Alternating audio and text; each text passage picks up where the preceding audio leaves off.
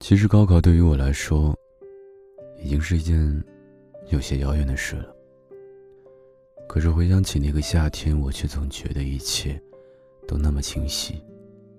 人总会这样吧，对于自己曾经十分拼命的时光，总会记得特别的牢。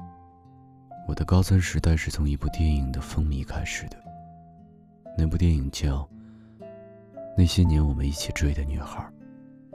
我记得非常清楚，我和同桌是在一起看完这部电影以后，搬进了高三教室。入座以后，整个班级的同学都十分默契地保持着沉默，低头做题。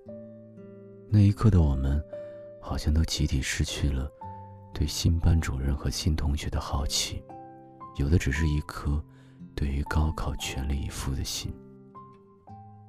作为理科班的学生。我们总有做不完的数学卷子，牛顿三大定律，在我们口中出现的频率，大概比中午吃什么还要高。习惯了枕着化学方程式入睡，在英语厅里的闹钟声醒来。所谓披星戴月、日夜追逐，在那时候，全都是我的感同身受。尼采说过：“每一个不曾起舞的日子，都是对生命的辜负。”我把这句话写在标签上，贴在自己抬头就能看见的位置，恨不得一天能够有四十八个小时。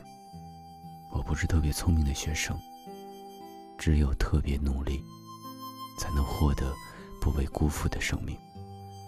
高三那年的冬天特别冷，风也特别的大，就好像每次模拟考试的分数一样，砸在我的脸上，让我觉得避之不及。每天早上五点起床以后，从家里去学校的路上，我都觉得特别的疲惫。这种疲惫不是来自于熬夜早起给我的身体带来的疲惫，而是我对于这种看不见尽头的时光，从内心发散出来的疲惫。每一次呼出的白气，都带着我满心的疲倦。是啊。谁会喜欢过这样枯燥又难熬的生活呢？没有人想。可就是这样的生活，成了我们日后最拿得出手的炫耀。第一次模拟考的时候，我发挥失常，拿到成绩单的时候，心揪作一团。那是我在高三时第一次感到害怕，那种感觉就像是参与了一场拔河比赛。我还没有来得及上进，就被告知我的视力不行。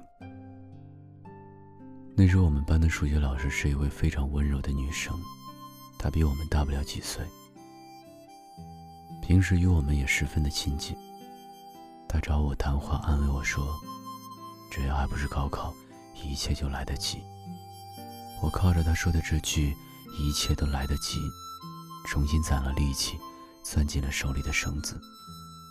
高三第一学期结束以后，春天也随之而来。我因为字写得好看，所以负责每日更新黑板上的倒计时。每当我擦去前一天自己写在黑板上，距离高考还有叉叉天的字的时候，心里都要随之一沉。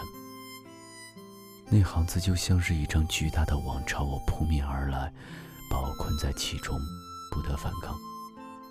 我和同学在午休时，会一起在校园里走走。我们一起看到迎春花开，又一起听到了第一声蝉鸣。我们有一个心照不宣的秘密，那就是从来不和彼此说加油，只会说一切顺利。说是迷信也好，那时候我们的确信奉一切吉利的事物。高考前一个礼拜，班里的气氛越来越凝重。听说很多人都开始失眠了，我却不小心被感冒击中，鼻涕和眼泪一起流着，在医院左手打着点滴，右手做着数学卷子。护士姐姐边给我换药水边说：“一定能考好的，别怕。”我笑着向她表示感谢。这种来自于陌生人对我的信任，比我给自己打一百分还管用。高考的那三天是阴天。不冷不热的天气，让不少考生都觉得很放松。亦或是由于过去的一年里大家都十分的努力，所以才会特别有信心，打好这最后一战。我在广播中播的《真心英雄》的音乐里，打着点滴进了考场。那一句“不经历风雨，怎能见彩虹”，成了我开启梦想的钥匙。考完英语从考场出来以后，我听到很多人在欢呼。我这才意识到，原来我已经结束了我高中的时代，以后再也没有数学卷子做了。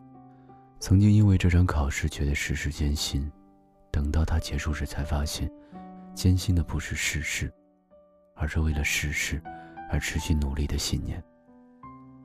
我不敢说我以后。还会不会遇到更加让我觉得拼命的事情？但高三那一年里，日复一日的坚持，一定会成为我此生最难忘的时光。毕竟，并不是每个人都知道早上五点的太阳是什么模样，而我却曾不止一次的见过它真的很美。所以，如果你也在为日复一日的焦灼而感到疲惫，如果你现在也如我当初一样，在踽踽独行，举步维艰，也请你千万不要轻易说放弃。或许我们都很难成为最优秀的人，但是距离成为最优秀的自己，真的只差一次拼命而已。愿未来你们每一个人，都可以笑着对过去的自己说声谢谢，谢谢自己曾经那么努力。才有了未来看不尽的精彩写了一首谣。